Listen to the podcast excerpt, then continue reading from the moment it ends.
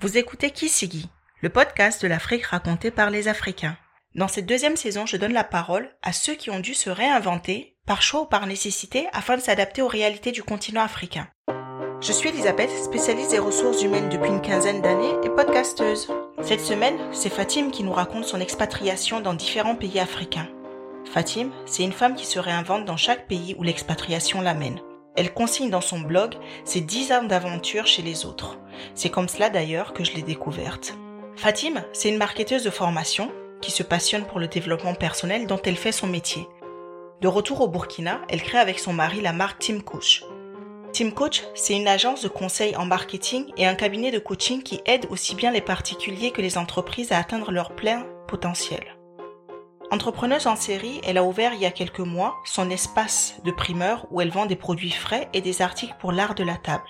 Fatim, c'est aussi une personne qui se questionne et questionne le monde dans ses prises de position et de parole sur les réseaux sociaux. Pour plus de confort, cet épisode sera en deux parties. Vous trouverez les liens des différentes activités de Fatim dans le descriptif de cet épisode. N'hésitez pas à partager cet échange qui donne des tips sur la vie en couple l'argent et l'éducation lorsqu'on est en expatriation. Mon papa m'a dit, Fatim, le monsieur là t'a dit qu'il te veut. Il t'a dit qu'il voyage. Tu vas, tu vas partir avec lui. Si tu vas pas partir, il faut libérer l'enfant des gens. Le vieux m'a dit ça, je me suis dit, ah, papa. il m'a dit, non, non, non, on fatigue pas les gens. Il est venu te dire qu'il te veut, c'est pas la bagarre. Si tu sais que tu pourras pas, faut libérer le monsieur là il va aller rencontrer quelqu'un d'autre quelque part. Toi aussi, tu vas continuer. Il ne faut pas le fatiguer. J'ai dit, mais tu n'as pas confiance. Il dit non. Parce qu'il faut être franche. Si tu ne pourras pas l'accompagner dans ces voyages-là, il faut lui dire maintenant. J'ai dit, bon, OK. Donc, tu vois sur quelle base nous, on est parti. je crois que mon père voudrait s'assurer que je suis consciente de mon engagement, mais de l'entièreté de mon engagement. Parce qu'il ne faut pas que je vienne lui raconter des histoires bizarres après que j'étais pas au courant. Il me dit, mais monsieur, là, il t'a dit la vérité, il t'a pas menti. Sur ce plan-là, en tout cas, moi-même, je le reconnais, il t'a pas menti. C'est toi qui m'as dit ce qu'il t'a dit. Il est venu nous dire ici ses intentions. Tu veux? Si tu ne veux pas, faut dire maintenant.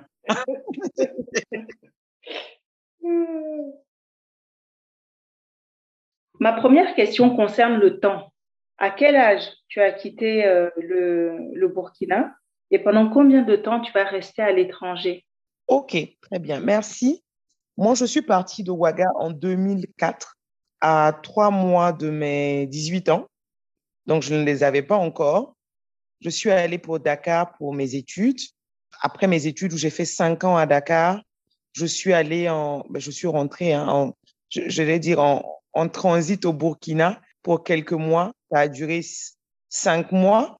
Je me suis mariée. Et on est allé ensemble maintenant en Ouganda, où on a fait euh, un peu moins d'un an. Ensuite, on est allé euh, au Gabon, où on a fait quatre ans. Après le Gabon, on est allé à, donc on était à Libreville.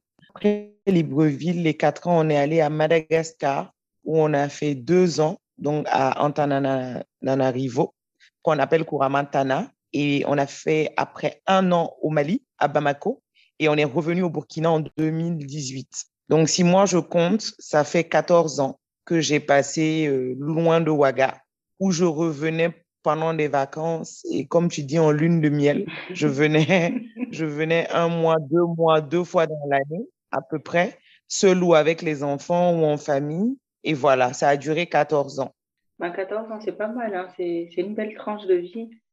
Oui, c'est toute la tranche de ma, ben, de ma vingtaine déjà. J'ai passé mes 20 ans à, l'étranger, la fin de, mes, de, enfin, de ma dizaine d'années, de 18 à 19 ans, puis toute ma vingtaine, je l'ai passé comme ça, à l'étranger, début de trentaine, et puis voilà, retour au Burkina.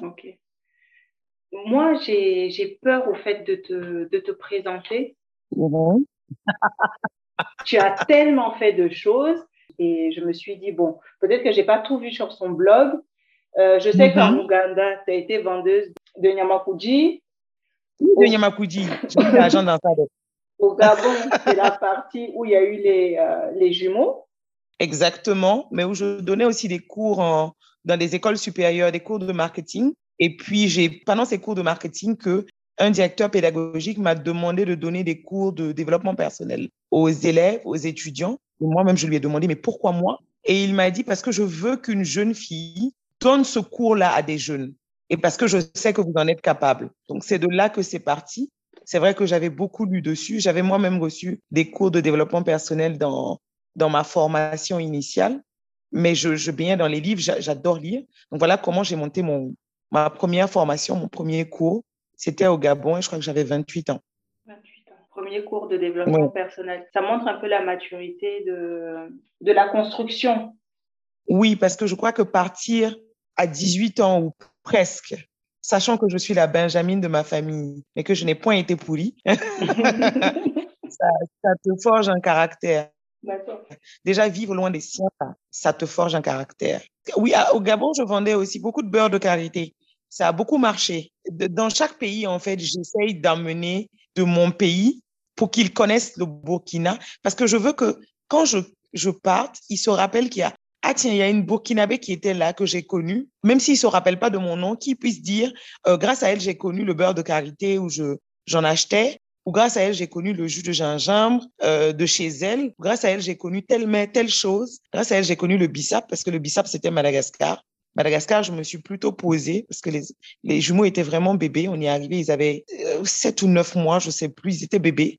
Et euh, j'ai décidé de me poser. C'est là que j'ai décidé de faire la certification, un master coach en fait, pour devenir coach professionnel. Mais aujourd'hui, justement, avec toutes ces activités-là, euh, déjà mm-hmm. dans le passé, toutes les activités que tu mènes aujourd'hui, comment tu te définirais? Oui, moi je dirais que je suis une jeune femme africaine, même si on dit que dans la charte africaine des droits de l'homme et des peuples, la, jeunesse, c'est jusqu'à 35 ans. Ça, c'est pour les textes.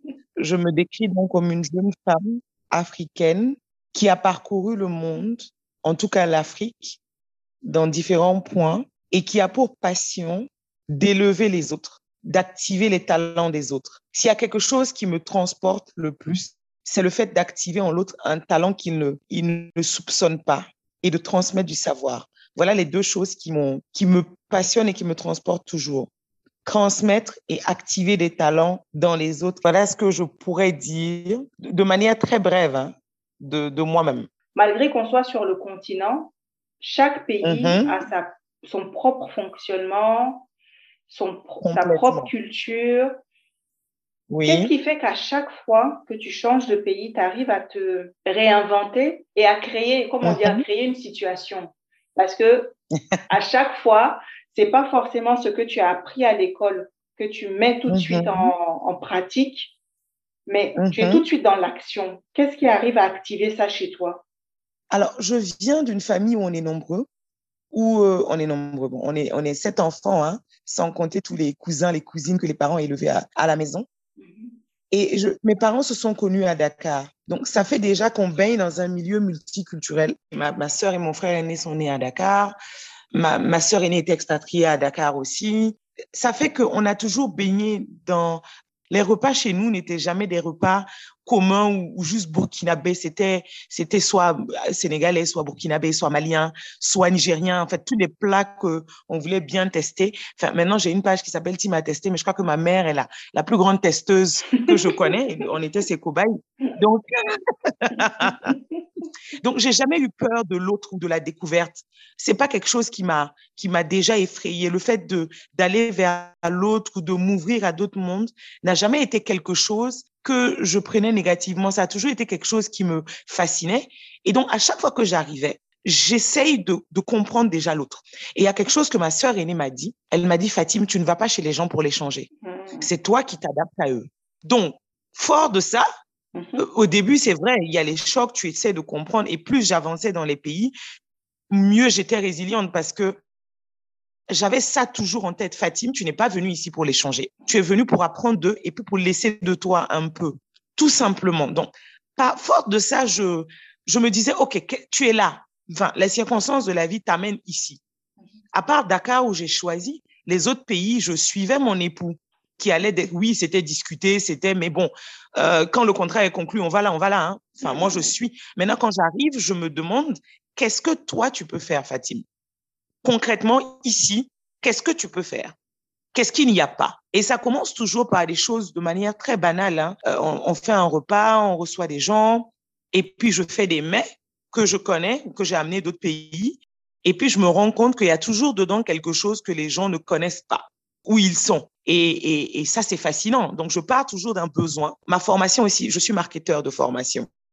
Donc, ça, peut aussi, ceci aussi peut être cela. je pars d'un besoin. Le jus de gingembre, c'est parti banalement parce que les gens venaient manger et ils me disaient, est-ce que je peux avoir un bidon pour en ramener, en ramener à la maison? Donc, j'ai tellement donné de bidons qu'un matin, je me suis dit, Fatine, hé, c'est l'argent de ta popote, hein, on va pas donner les bidons comme ça, même si j'aime les gens, mais pourquoi pas en faire un business?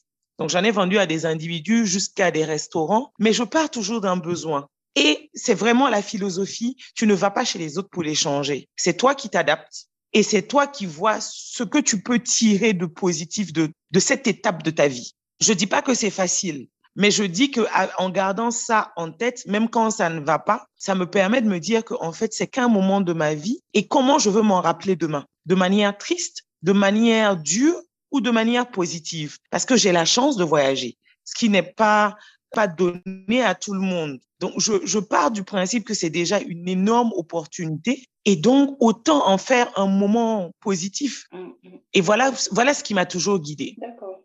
Je vois deux choses là, mais une me touche particulièrement, c'est j'aime les mhm. gens, mais mhm. c'est mon argent qui s'en va. Et j'ai l'impression, quand je t'entends mhm. parler là de cette situation précise, c'est que tu as un détachement par rapport à ça. Est-ce que c'est quelque chose qui fait partie de ton éducation ou c'est quelque chose que tu as acquis? Alors, moi, je vais du principe que, enfin, les, les heures que je passe à faire quelque chose, ce sont des heures de ma vie. Et euh, si je décide de le faire bénévolement, c'est un choix. Mais si je décide de le faire de manière volontaire, pour que ce soit un service ou un produit qui soit mis sur le marché, je le vends sans aucun état d'âme. Euh, la, la peur de ce que les gens vont penser de moi n'a jamais été quelque chose qui m'a guidée. Ça peut-être qu'il faudrait que de manière, je fasse un peu de psychologie pour, pour comprendre d'où ça vient. Mais j'ai été dans mon éducation, il y a eu ma grand-mère, ma mère, la, la mère de ma mère, qui a vécu avec nous je crois que cette femme, c'est pas je crois, elle mérite un livre et, et, j'écrirai forcément sur elle parce que sa vie est une est une aventure incroyable. Tout ce qu'elle a été capable de faire pour son époque est juste incroyable. Et donc, elle, elle nous a élevés, elle était avec nous. Moi, je suis née, elle était déjà à la maison. Elle est venue à la maison quand ma sœur, avant moi, est, est venue au monde et elle nous a plus quittés. Donc, elle est restée chez nous et elle nous a apporté ça en plus. Je crois que l'éducation des parents, c'est top.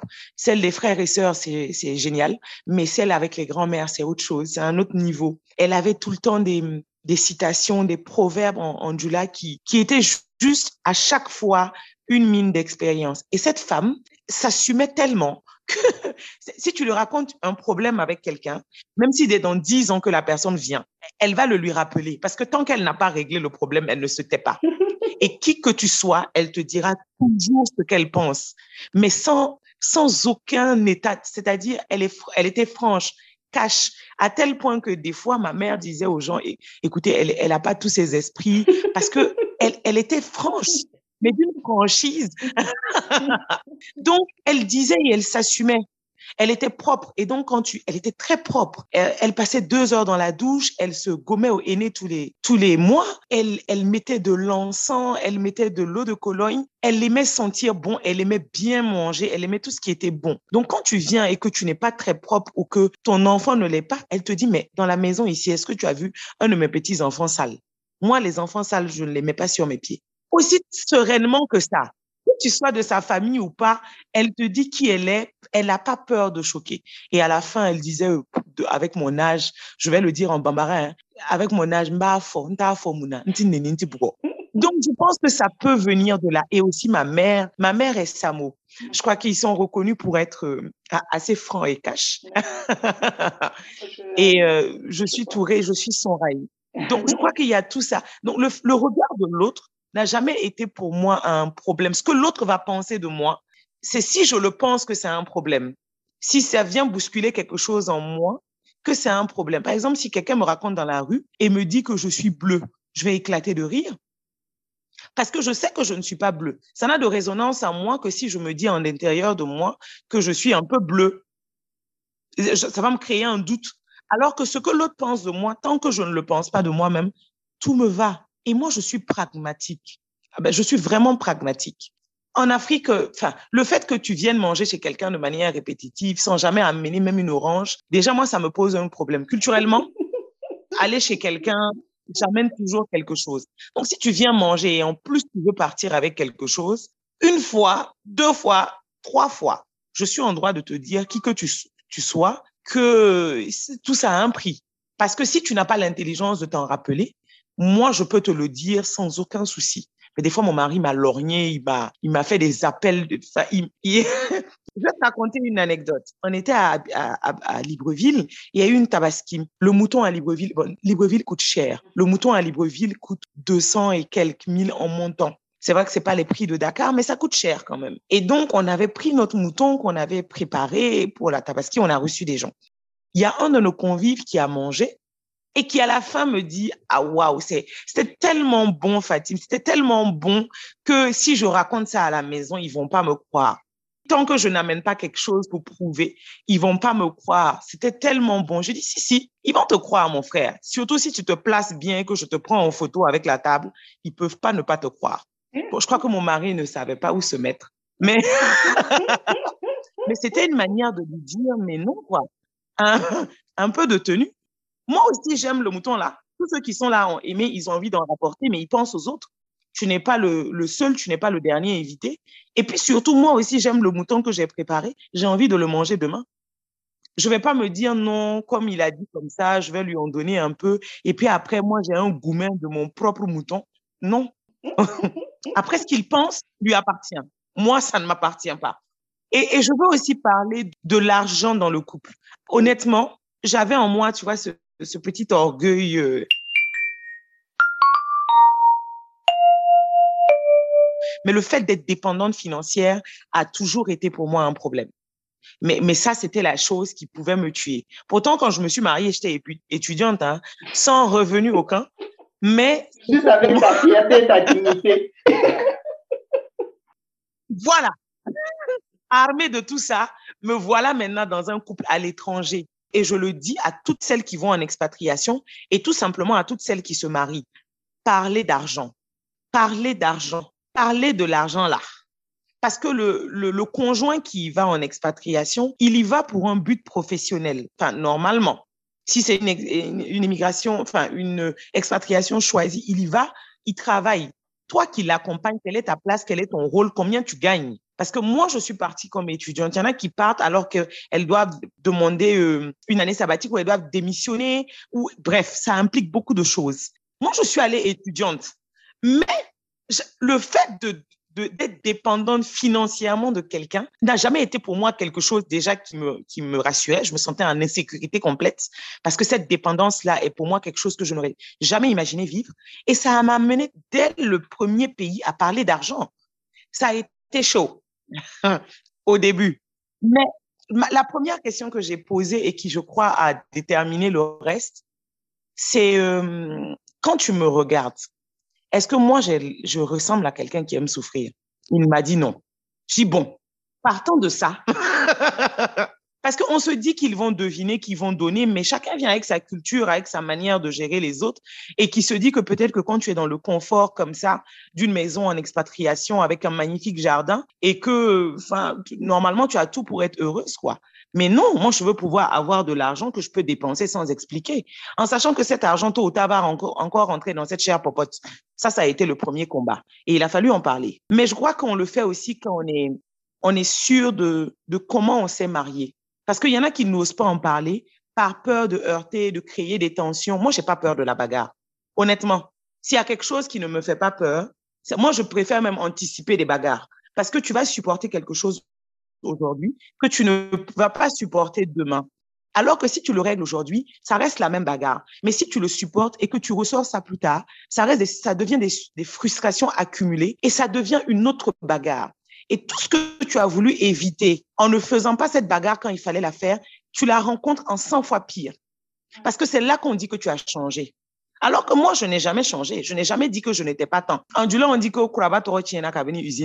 le nom du pot où les enfants sont populaires, est gâté depuis le début. Moi, j'ai préféré gâter mon nom dès le départ il peut pas dire qu'il me connaissait pas pour maintenant progresser sur ça. Parce que ce que je ne vais pas accepter demain, je ne peux pas commencer ça aujourd'hui. Ça, c'est ma mère qui me l'a toujours répété. N'accepte jamais aujourd'hui ce que tu ne vas pas supporter demain pour plaire à autrui, pour contenter.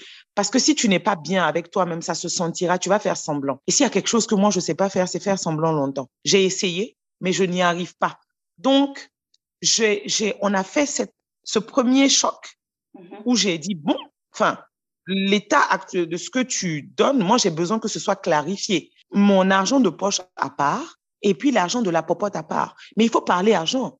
Il faut vraiment parler argent. On parle combien je gagne. Parce que il y en a qui étaient soutien de famille, qui à chaque fois que ta mère a besoin de 20 000 ou de 50 000, tu dois venir expliquer, faire un long discours pour que le monsieur daigne te donner ça, pour que tu envoies. Enfin, on perd une partie de sa dignité. Donc, moi, il faut en parler, gérer les bagarres qui doivent l'être et puis ensuite progresser. Et dans chaque pays où j'arrivais, je me pose pendant un, deux mois. Il n'y a pas de montant de la popote ou de l'argent. On regarde, moi je vais faire les courses où on va ensemble jusqu'à ce que je comprenne les prix du marché. Et qu'ensuite j'établisse une liste où il y a du sel à la potasse en passant par le gaz, les légumes, les fruits et tout ce qui concerne les enfants. Parce que je veux que la personne connaisse la réalité de notre consommation. Parce que des fois, ils n'en sont pas conscients, les hommes. Mm-hmm. Donc, quand on finit d'établir ça, même quand tu me donnes l'argent au début, je te dis, hum, hum, attends d'abord, l'argent de la popote, là, on n'a pas encore défini. On s'assoit, on fait le point, on voit ce qui est de notre niveau de vie, on tranche, et puis quand on est parti sur ça, on est OK. Mais tout ça, il ne faut pas avoir peur de l'aborder. Une fois que toi, tu t'installes, parce qu'on dit qu'à chaque étape, quand même, tu as su créer mm-hmm. une activité rémunératrice. Cet mm-hmm. argent, on en reparle ou bien ce qui est acquis est acquis L'argent de mon argent de poche. Mm. Ah non, ça, ça n'a jamais été remis en cause. C'est quand je suis venue à Ouagaï que j'ai commencé à travailler là que l'histoire a disparu. Sinon. on garde les acquis. Ah oui, on conserve les acquis. Parce que l'argent que je gagne par, à travers mes activités, c'est très aléatoire. Il y a des pays où j'ai beaucoup gagné, c'est vrai, mais ça, ça ne, ce n'est pas un sujet de discussion entre nous. Ça, c'est pour moi.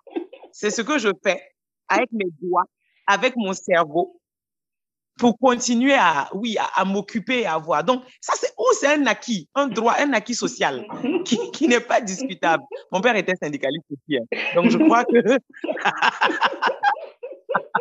On s'est resté vigilant. Ce qui est acquis, acquis. Toujours ne jamais perdre le nord. du moment où on a posé le débat la première fois, ça a été acquis, compris.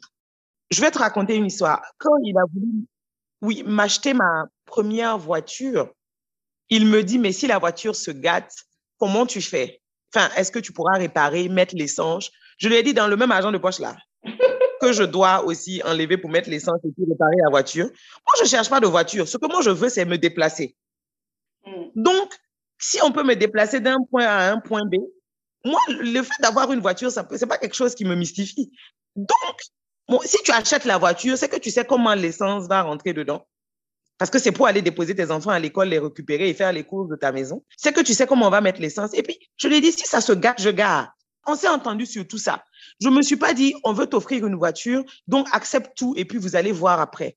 Non, je lui ai dit très honnêtement, si tu sais que si ça se gâte, c'est moi qui dois réparer, c'est dans quel argent de poche qu'on va réparer une voiture?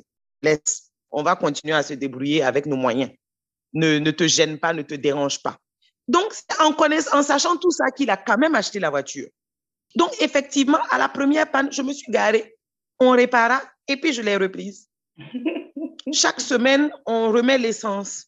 J'ai pas peur de, de, ça parce que je sais que si je n'affronte pas cette problématique aujourd'hui, ça va retomber sur moi demain. Et ce que je ne veux pas, c'est être dans des situations financières délicates qui puissent me faire perdre ma dignité.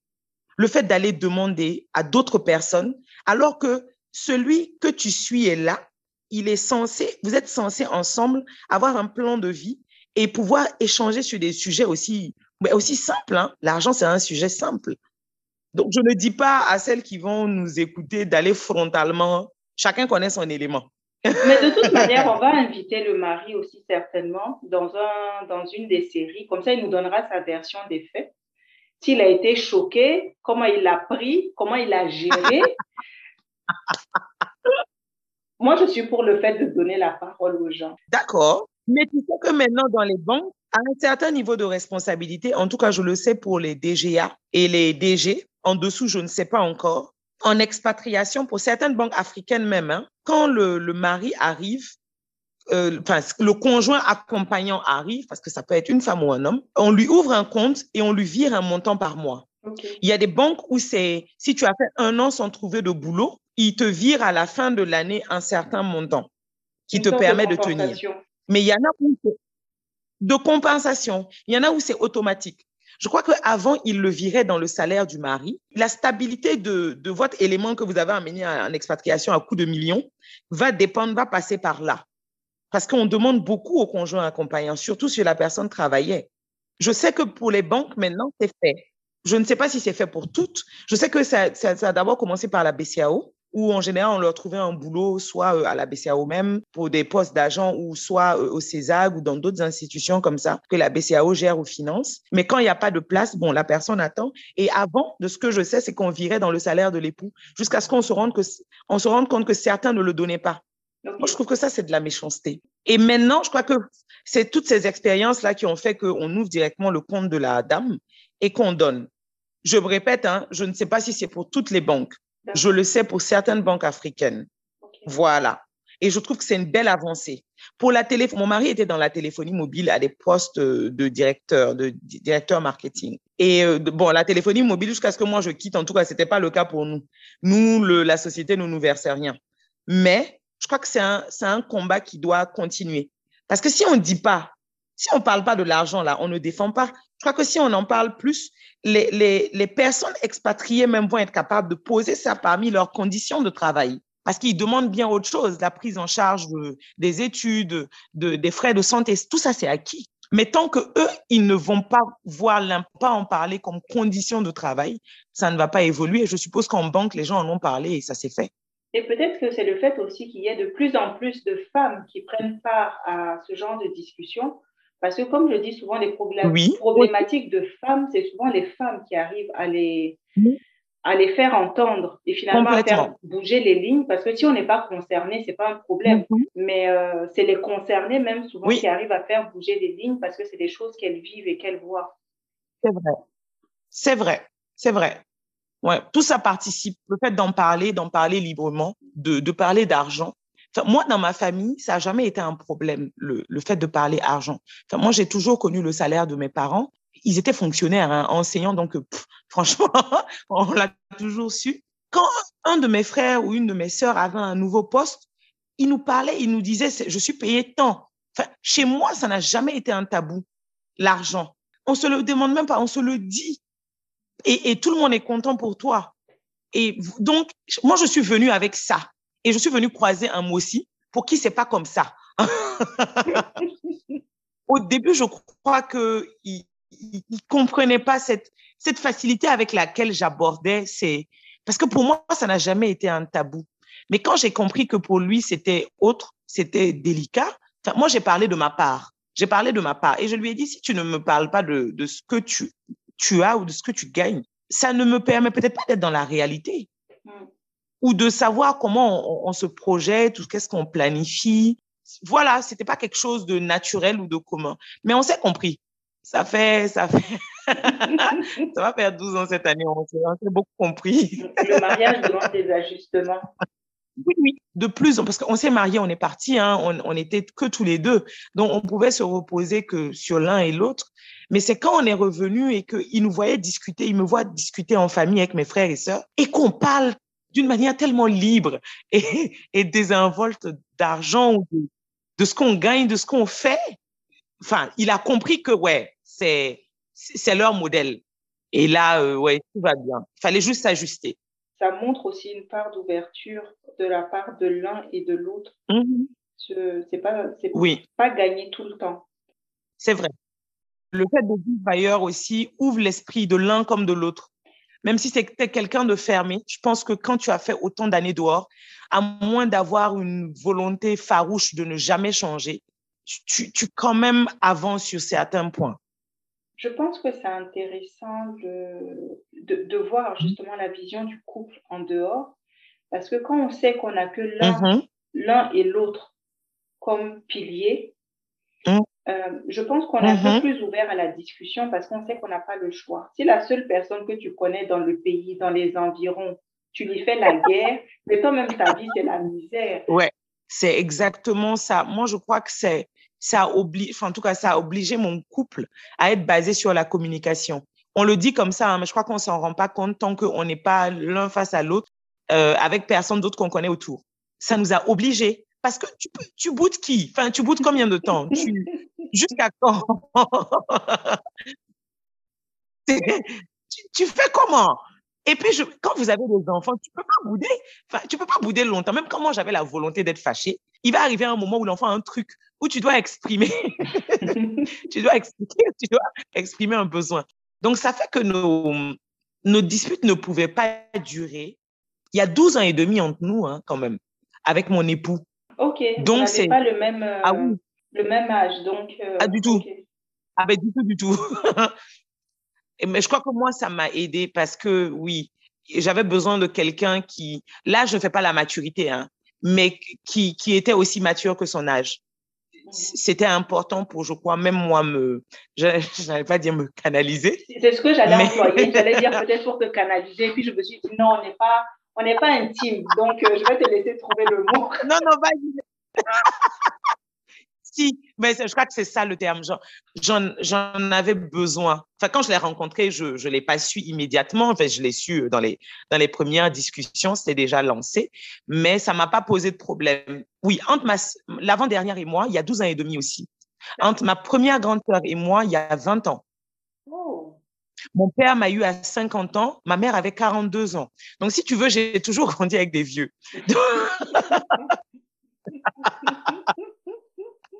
Mon père m'a eu à l'âge où il devait être grand-père, tu vois? Donc, j'ai toujours baigné, et je t'ai dit que j'ai grandi avec ma grand-mère. Donc, j'ai toujours baigné avec des gens plus âgés ou plus matures que moi. Le fait qu'il ait cet âge-là ne m'a pas gêné, ne m'a pas, et je trouvais que c'était bien. Et parce que aussi, il- lui, il l'assumait sans stress. Moi, je sais qu'il est venu me voir une fois à Dakar. On repartait, on était à l'aéroport, on a croisé euh, des gens qu'il connaissait, et il y a une qui lui lance comme ça, ah, mais je la connais, elle, c'est la petite sœur des, des, des Tourés, mais elle, elle est jeune. Et il lui répond, oui. Il lui a dit, oui, oui, mais elle est très jeune, très, très jeune. Fatim, n'est-ce pas? Tu as quoi, 21, 22 ans Je dit exactement. Je crois qu'elle elle croyait lancer une pique. Du genre, hé, mon frère, toi aussi, hein, c'est avec les enfants, nous toutes là, c'est avec les enfants là que tu vas tu vas t'amuser. Mais il a toujours assumé avec un humour, déconcertant. D'ailleurs, c'est quelqu'un dont, enfin, tu peux pas venir lui parler de moi en mal. Il a, tu peux pas lui manquer de respect ou me manquer de respect à travers lui. Quelqu'un qui s'assume, c'est important. Et mon père m'a toujours dit, il y a rien de pire pour une femme que d'épouser un homme complexé. Et ça, ça m'a toujours guidé. Ouais, ah oui, oui, oui. Ah, mais franchement, parce que c'est, c'est, c'est, il te fait, tu vis une vie de frustration. Juste parce qu'il va te rappeler que ici, c'est pas chez ton père. Ici, c'est pas comme ça. Ici, ah! Alors que mon père, là, c'était doux, hein. Donc, si je peux retrouver la même chose, sinon plus, je crois que c'est mieux. Et, ça aussi, ça, donc, cet écart d'âge-là m'a, m'a beaucoup aidé et nous a permis d'avoir ce, des des, des discussions posées. Parce que lui, c'est quelqu'un qui ne crie jamais. Ça lui est arrivé de rares fois, mais c'est pas quelqu'un qui s'emporte, qui crie ou qui tempête. Donc, dans la discussion, j'ai beau être moins énervée, agitée, euh, démesurée, son attitude fait que ça me ramène à l'ordre. Parce qu'il me dit, Fatim, je ne crie pas. Pourquoi tu cries? Bon, déjà là, moi, ça me casse mon tempo. Parce que j'étais partie pour une vraie bonne bagarre. Donc, ça m'a appris à, à me poser et avoir des discussions profondes et à régler le problème, pas le problème superficiel. Et j'ai beaucoup lu aussi sur la communication non violente et je crois que ça a sauvé mon couple. le fait de se, de se focaliser sur les faits et non pas sur la personne. On pose des, on, on est factuel, on pose, c'est des faits. On a une problématique sur un fait, pas on remet pas en cause tout un individu à cause d'un acte que la personne a posé. On parle du fait. ce que tu as fait tel jour m'a blessé, m'a heurté ou ne m'a pas plu. Mais on ne dit pas, toi, tu es comme ça, toi, tu es tout le temps comme ça, toi, tu as fait ci, toi. Non, ça déplace le débat parce que la personne va te demander, ah, ah moi, je suis comment? Donc, on est parti d'une bagarre qui devient une deuxième bagarre sur moi, je suis comment? Et on va se lancer dans oui. Et regarde, la dernière fois même, tu avais fait ça. La personne va dire, ah, donc toi, tu n'as pas oublié ça. Donc, troisième bagarre. Alors que l'objet de la dispute n'a pas encore été résolu quand on se marie, là, on nous donne les conseils, mais tu ne comprends pas tant que tu n'es pas, tu, tu, tu n'es pas face à la situation. Mais moi, c'est surtout mes, ma mère et mes sœurs. Mais moi, ma mère, c'est celle qui te dit à ton mariage, Fatim, le mariage, c'est pour le meilleur et pour le pire. Mais quand le pire devient ton quotidien, ce n'est plus forcé. Et elle me dit, quand je parle le pire, c'est le pire qu'un individu décide seul de te faire subir. Parce que les épreuves de la vie peuvent arriver. Une maladie, la perte d'un emploi, un choc. Euh, ça, c'est l'effet de Dieu. C'est, mais qu'un individu décide par son propre chef de te faire du mal volontairement, ça, je ne te, je te demande pas de supporter ça. Et bon, nous, on est parti avec tout ça. Donc, il y avait les conseils généraux. Mm-hmm. Et puis, il y avait ma très chère Madame Touré, Neboro, qui te dit, écoute, ma fille, voilà la réalité des faits. Le mariage, là, c'est pour le meilleur et pour le pire. Mais quand le pire devient ton quotidien, ce n'est pas forcé. Tu, tu vaux mieux que ça. Et donc, quand déjà tu as ça, et je, la ne la remercierai jamais assez, parce qu'elle te dit, euh, et en, en, vous donnant, elle, elle, elle, ma mère a toujours pris la parole. Elle dit, vous savez, on vous la donne en mariage à cause de Dieu. On vous la donne pas parce qu'on n'en veut plus. Le, si tu as été capable de venir demander sa main et de nous dire que tu la veux, nous, on te la donne à cause de cet amour et parce qu'elle le veut et à cause de Dieu. Le jour où tu ne la veux plus, s'il te plaît, ramène-la nous. On ne t'en voudra jamais. Bon, quand on dit ça aux éléments,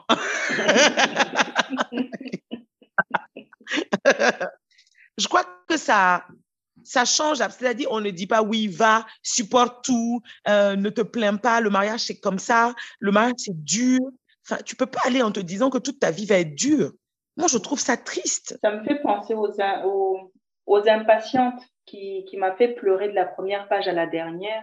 J'ai reconnu tellement de conseils dedans qu'on donne aux gens à foison et que les gens mmh. finissent par se donner entre copines et à justifier mmh. l'injustifiable et tout ça. Et je me suis Wow, il fallait vraiment une femme pour écrire oui. comme ça.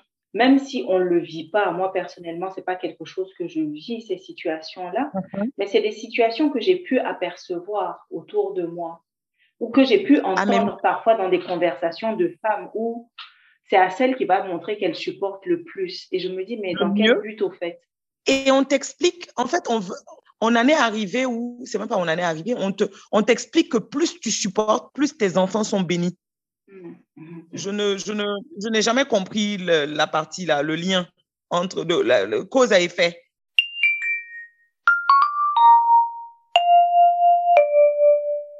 Durant 14 ans, tu quittes la maison et à un moment, vous décidez de rentrer. Qu'est-ce qui euh, fait ce choix-là?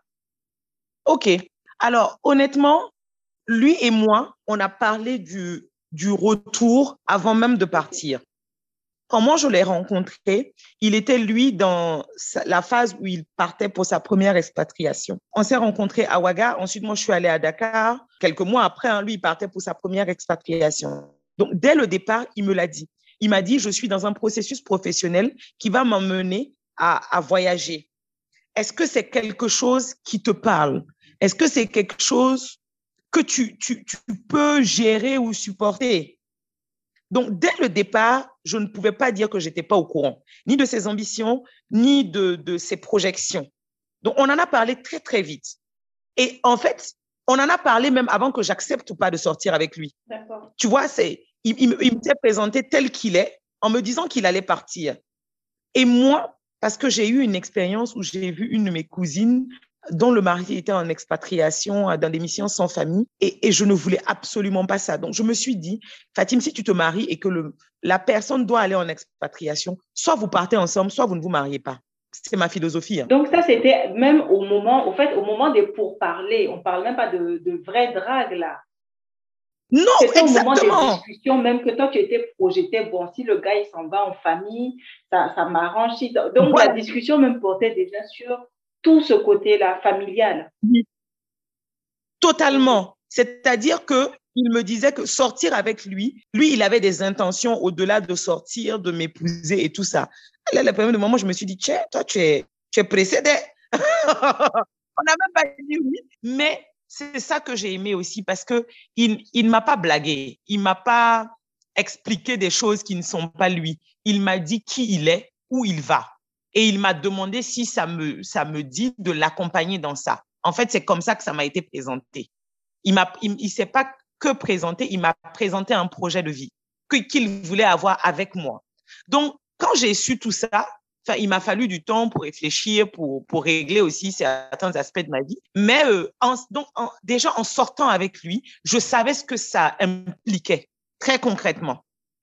Et moi, je suis repartie à Dakar pour faire mon master. Enfin, lui, il était un peu plus pressé pour euh, le mariage, mais moi, je tenais à finir mon master et mon père aussi. Mhm. Donc, je suis allée terminer mon master 2. On s'est connus, moi, je, je, je venais de, de, terminer ma licence. Moi, je suis allée poursuivre le master. Lui, il est allé d'abord en expatriation au Tchad, puis en Côte d'Ivoire. Il a fait un an, enfin huit mois et un an. Et c'est après qu'on est allé ensemble en Ouganda. Donc, lui, il a fait aussi dix ans d'expatriation. Et il m'a dit, Fatim, euh, quand on en a, maintenant on en a discuté, qu'on se projetait du coup ensemble, il m'a dit, je pars et moi j'ai j'ai toujours lu et on m'a dit avec d'autres amis et, qui étaient expatriés à travers les expériences, et il a beaucoup lu. Il m'a dit, on dit au bout de dix ans, l'expatriation, soit tu reviens, soit tu restes. Et il m'a dit, lui, son but, c'est de revenir et de pouvoir euh, monter une activité ici. Et dès le départ, on a parlé de ça, d'une d'une association, de monter un truc à deux, parce qu'il est marketeur, je suis aussi marketeur. Tu, tu, vois, dès le départ, ces discussions-là se sont déjà faites. On va se dire, c'est une, une drague qui était très sérieuse, cette affaire. Mais pourtant pas. oh, une, une, drague avec des, des, tableaux et des PowerPoint. Si on quitte ici, on je a 10 ans, on est là. Exactement. Et effectivement, quand, quand on est parti, en sachant qu'on revenait, on n'a pas vécu notre expatriation de la même manière. Déjà, on revenait au moins deux fois par an tous. Moi, je revenais souvent, plus longtemps que lui, parce que lui, il fallait se caler sur ses vacances, qui étaient en général de trois semaines ou d'un mois. Moi, je revenais plus souvent. Moi, je revenais, je durais plus. Moi, je faisais deux mois pendant les vacances. Euh, je revenais peut-être pendant, on revenait pendant les décembre, là, les fins d'année. Euh, moi, je revenais pour donner des cours ici à Ouaga, euh, à, à, à l'ESUP. Donc, on, on, savait, donc même dans la projection, dans euh, l'investissement, dans construire ici, construire des maisons, acquérir des biens pour préparer le retour, on, on l'a on l'a construit parce que le but était de revenir. Donc, ça a été préparé. C'est pas qu'on s'est dit en 2017, écoute, mon frère, on fait comment? On rentre l'année prochaine? Non. On l'a construit en partant. Quand on partait, on savait quand on revenait. Et effectivement, à, à, au bout de huit ans, neuf ans, lui-même, il commençait à être saturé. Mais parce que je crois qu'il voyait aussi que ses investissements étaient déjà OK. Donc, il y avait une certaine impatience pour revenir. Donc, au bout de neuf ans, on, on, rentrait, on est rentré et puis il a eu l'opportunité pour le Mali. Mais concrètement, il voulait pas y aller, il voulait être là. On est allé, il a, il a fait un an et puis il a dit non, Fatim, définitivement, on rentre. Et on est rentré. Euh, avant de rentrer, on a ouvert le cabinet où on est associé. Donc, tu vois, tout ça, ça s'est construit. Nous, on n'a pas décidé du retour pendant l'expatriation. On en a parlé avant de partir. Et je crois que ça a déterminé, ça a déterminé le reste. Le retour faisait partie du plan d'expatriation. Complètement. Ça a été pensé, mûri, organisé. Donc, vous décidez de rentrer. Vous rentrez. Comment se passent les premiers Mhm. instants sur place? Hé, hé, de la réalité du terrain. Alors, on rentre. Alors, lui, c'est un expert de la démission. Il, il de, de, démissionner, démissionner d'un poste à un autre, ça ne lui a jamais fait peur. Euh, il aime les challenges et donc, lui, au bout des 10 ans, il rentrait, mais pas pour travailler pour quelqu'un. Je crois qu'après 19 ans en multinationale, il, il a actuellement, il a un problème avec l'autorité. D'accord. Tout, il a un problème avec toute forme d'autorité. Je vais même dire ça comme ça. Donc, tu vois que moi, ma communication non violente m'a beaucoup aidé parce que j'ai dû ajuster. Même mes mots. Parce que dès que ça ressemble a de l'auto, il a une, un, un peu d'ordre, il est irrité. Il, ouais, il a eu un, un ras-le-bol général. Et, et, lui, il est rentré en sachant qu'il ne voulait pas travailler pour quelqu'un. On avait déjà monté euh, la boîte, donc Team Coach, on, est, on fait des formations, du coaching et des team building, de l'accompagnement d'individus et d'entreprises. Donc, on est rentré, on avait déjà créé cette boîte quand on était à Bamako la dernière année, on savait qu'on rentrait, on l'a formalisé en fait, parce qu'on commençait déjà à avoir des marchés. Moi, j'ai fait quelques formations à Bamako et je rentrais surtout à Ouaga pour faire des activités et des formations. Donc, on est rentré pour gérer ça, pour faire grandir ça. Oui, honnêtement, au début, on a, on a vécu sur nos investissements et sur ces quelques marchés. Moi, je suis rentrée aussi, on a un groupe familial, un groupe scolaire où euh, dès que je suis rentrée, mes frères m'ont copté pour que je vienne apporter ma, ma touche aussi, parce qu'ils en avaient besoin. Parce que moi aussi, j'avais besoin, c'était une forme de gratitude, parce que cette école a financé moi aussi mes études.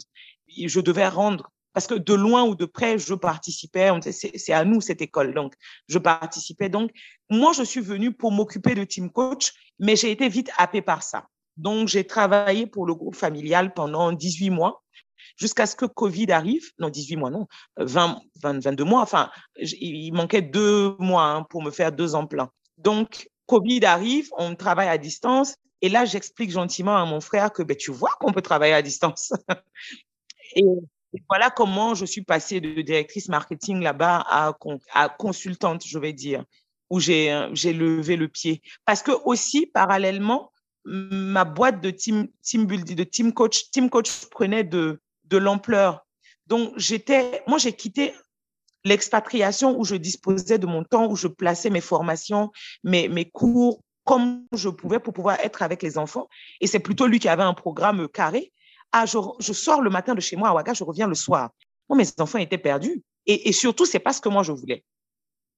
Donc, j'ai dû m'asseoir et puis expliquer, parce que des fois, quand c'est familial, c'est un peu plus délicat on a peur de heurter, de, et je savais que eux, ils étaient dans le besoin. Mais dès que je suis arrivée dans le groupe familial, j'ai voulu former mon assistante pour que elle, elle monte, pour que moi, je puisse mieux partir. Parce que je me suis dit, le groupe familial, le lycée a 32 ans cette année. Le, le supérieur a 16 ans. Je me suis dit, ce groupe-là peut vivre sans toi. Parce qu'il a déjà un process calé, huilé, qui le fait fonctionner. Mais toi, ton entreprise a besoin de toi. Tu dois la faire grandir jusqu'à l'étape où on n'a plus besoin de toi pour le fonctionnement courant. En ce moment-là, tu peux mieux revenir dans le groupe familial au besoin. Donc voilà comment ça s'est fait. Moi, j'ai levé le pied, mon assistante est montée, j'ai tout fait pour qu'elle elle, se réinscrive. Elle a fini son master de cette année, pour qu'elle aussi elle ait des rôles de responsabilité et que moi je vienne en tant que consultante plutôt pour pouvoir mieux faire grandir Team Coach. Et donc, voilà comment ça, s'est opéré. Et lui, il n'a jamais eu de mal, mon mari, à dire aux gens, écoute, actuellement, c'est moi qui gère les enfants, Fatim travaille. Il a eu des propositions de poste où il disait, non, non, moi, je ne peux plus partir parce que Fatim travaille. Je lui dis, ah, c'est quel bon salaire, c'est de quel bon salaire dont tu parles. il dit, quand je dis aux gens que je ne pars plus en expatriation, ils ne comprennent pas. Ils pensent que ça dépend du montant ou du pays. Mais j'ai décidé qu'on, on, on a décidé qu'on est rentré, on rentre. Je ne dis pas que c'est exclu qu'on reparte un jour, mais je dis qu'à l'étape actuelle, ça ne fait pas partie de nos plans. Et je crois qu'il est conscient maintenant que s'il part, il partira peut-être seul ou pour des missions de courte durée, six mois, un an, où j'irai, où il viendra, mais c'est pas ce qu'il veut. Parce que vivre seul, je crois, il pourra pas. Il a dit, il m'a dit que l'affaire elle est trop compliquée.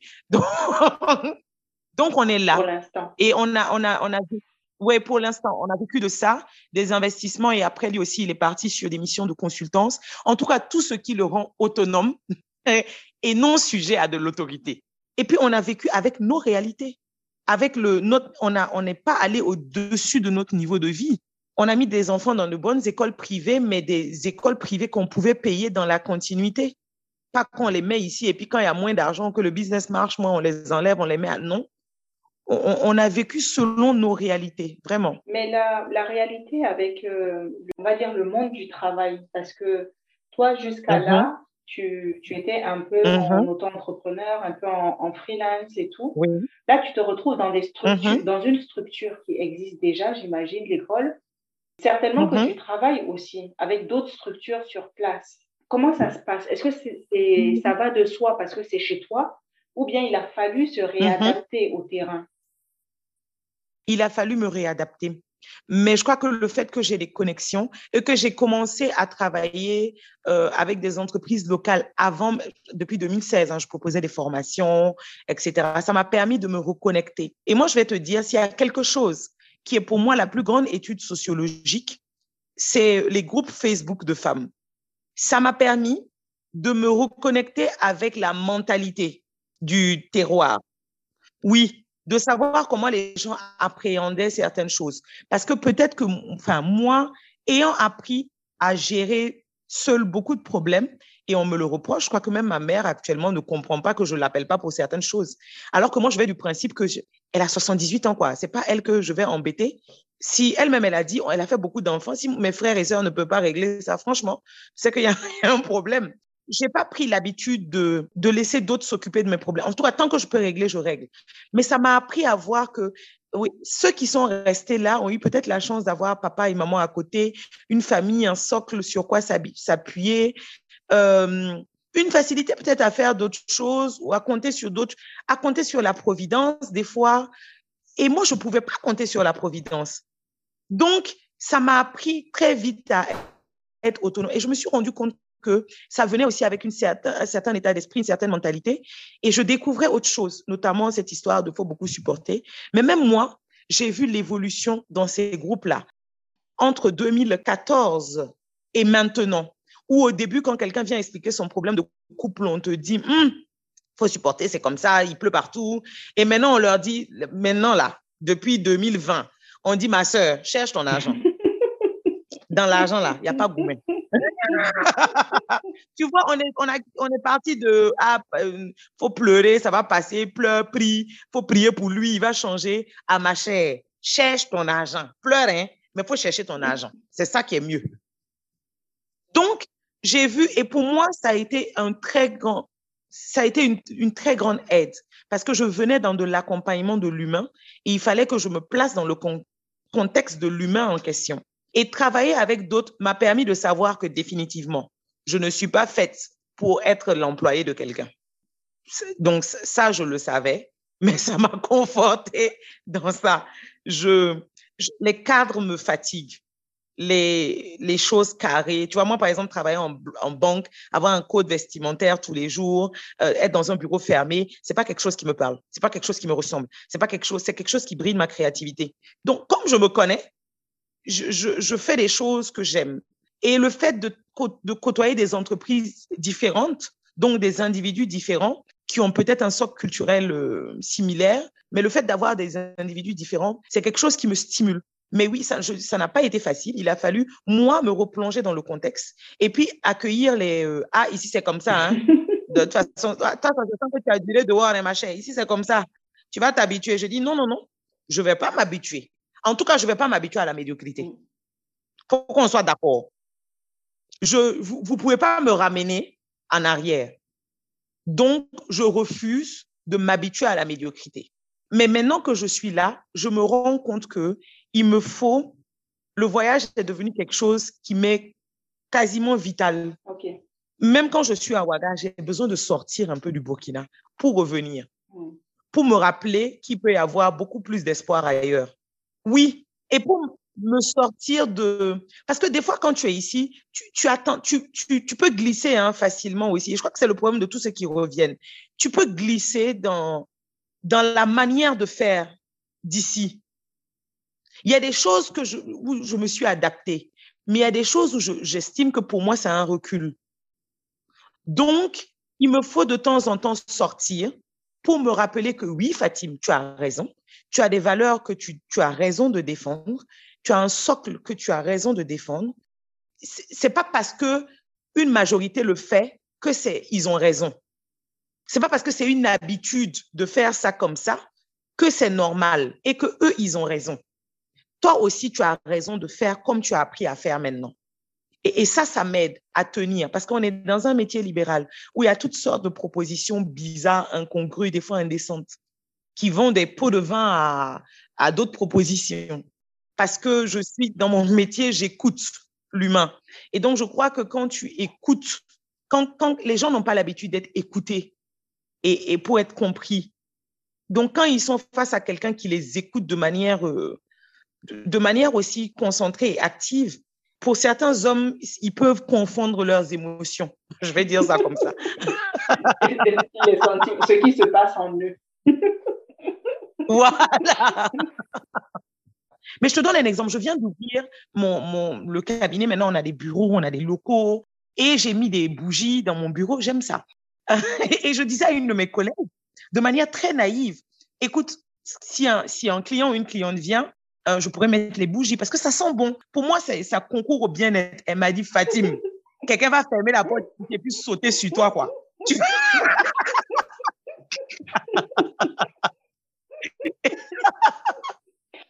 Mais Céline, pour te dire, j'y avais jamais pensé. Hein. Moi, j'ai jamais pensé à ça sur ce plan-là. C'est bien qu'elle t'ait arrêté au, chemin parce qu'après, tu allais dire, et si on se mettait à l'aise? Comme ça, quand ils viennent, je leur donne un peignoir, on porte des pantoufles.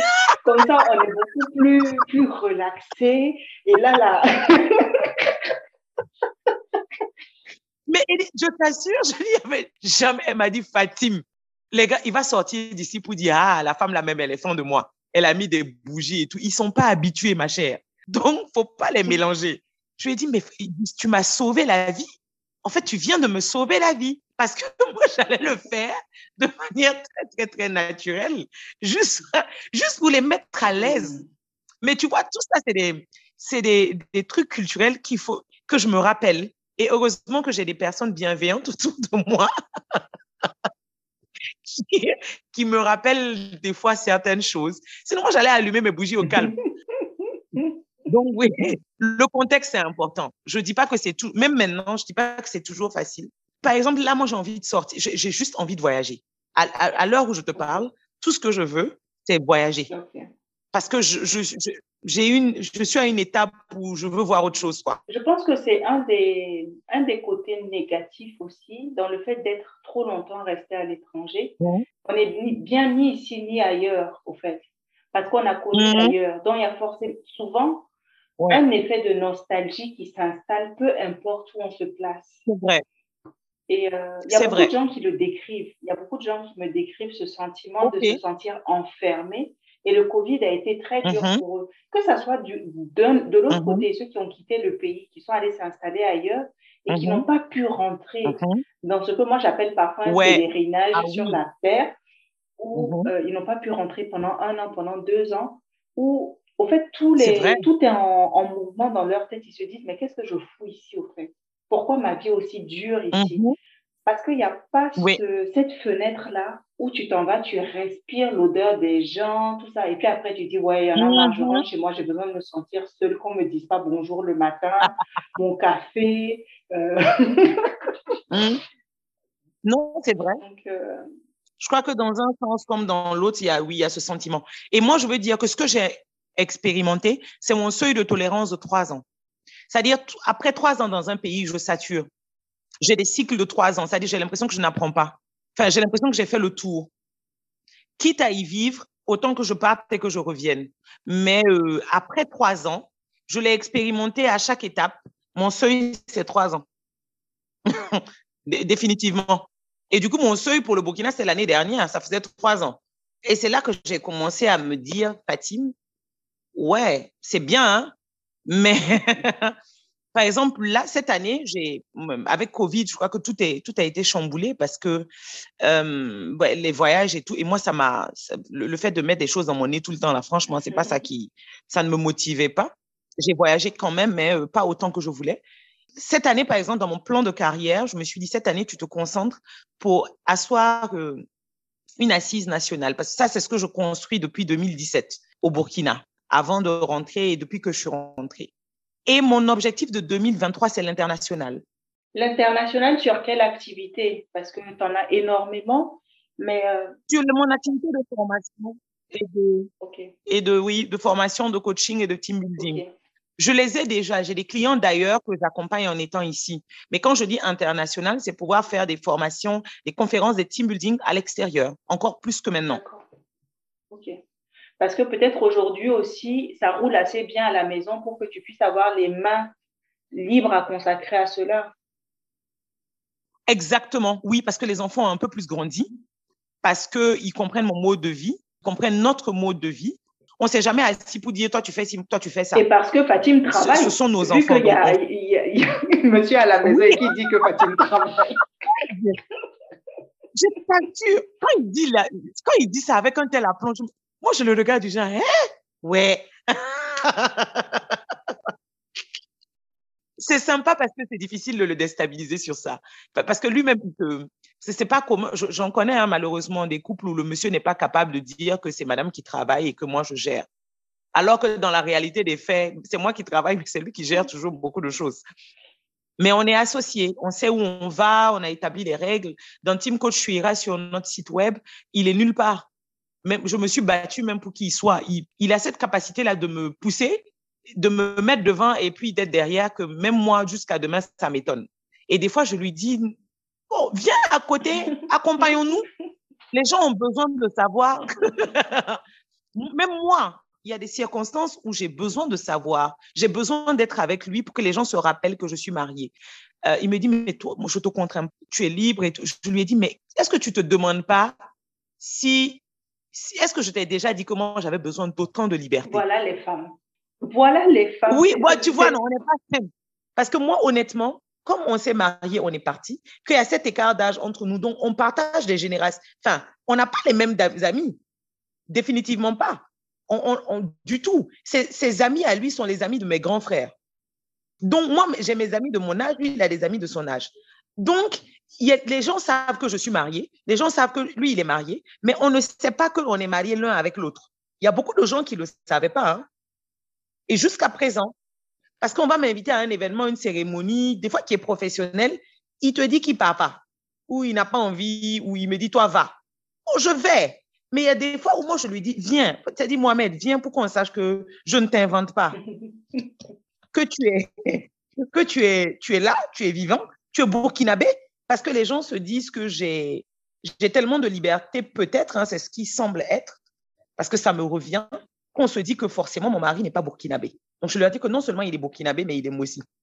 Et puis comme ça ne me suffisait pas de faire que de la formation, des... j'ai décidé donc de commencer à vendre des fruits et légumes en ligne, et puis maintenant j'ai la boutique pour ça. Donc comme tu dis, quand on a l'impression qu'il n'y a plus de, de challenge ou de bagarre, on essaie de, de créer des choses qui, qui animent nos vies. Qu'est-ce qui reste difficile encore sur place aujourd'hui? Qu'est-ce qui reste difficile pour toi aujourd'hui? Et tu te dis, on, on pourrait faire mieux. Nous arrivons à la fin de la première partie de notre entretien avec Fatim, une femme entreprenante franche et dynamique. Je vous invite à écouter la deuxième partie qui est tout aussi intéressante. Si cet épisode vous fait penser à quelqu'un, n'hésitez pas à le lui transférer.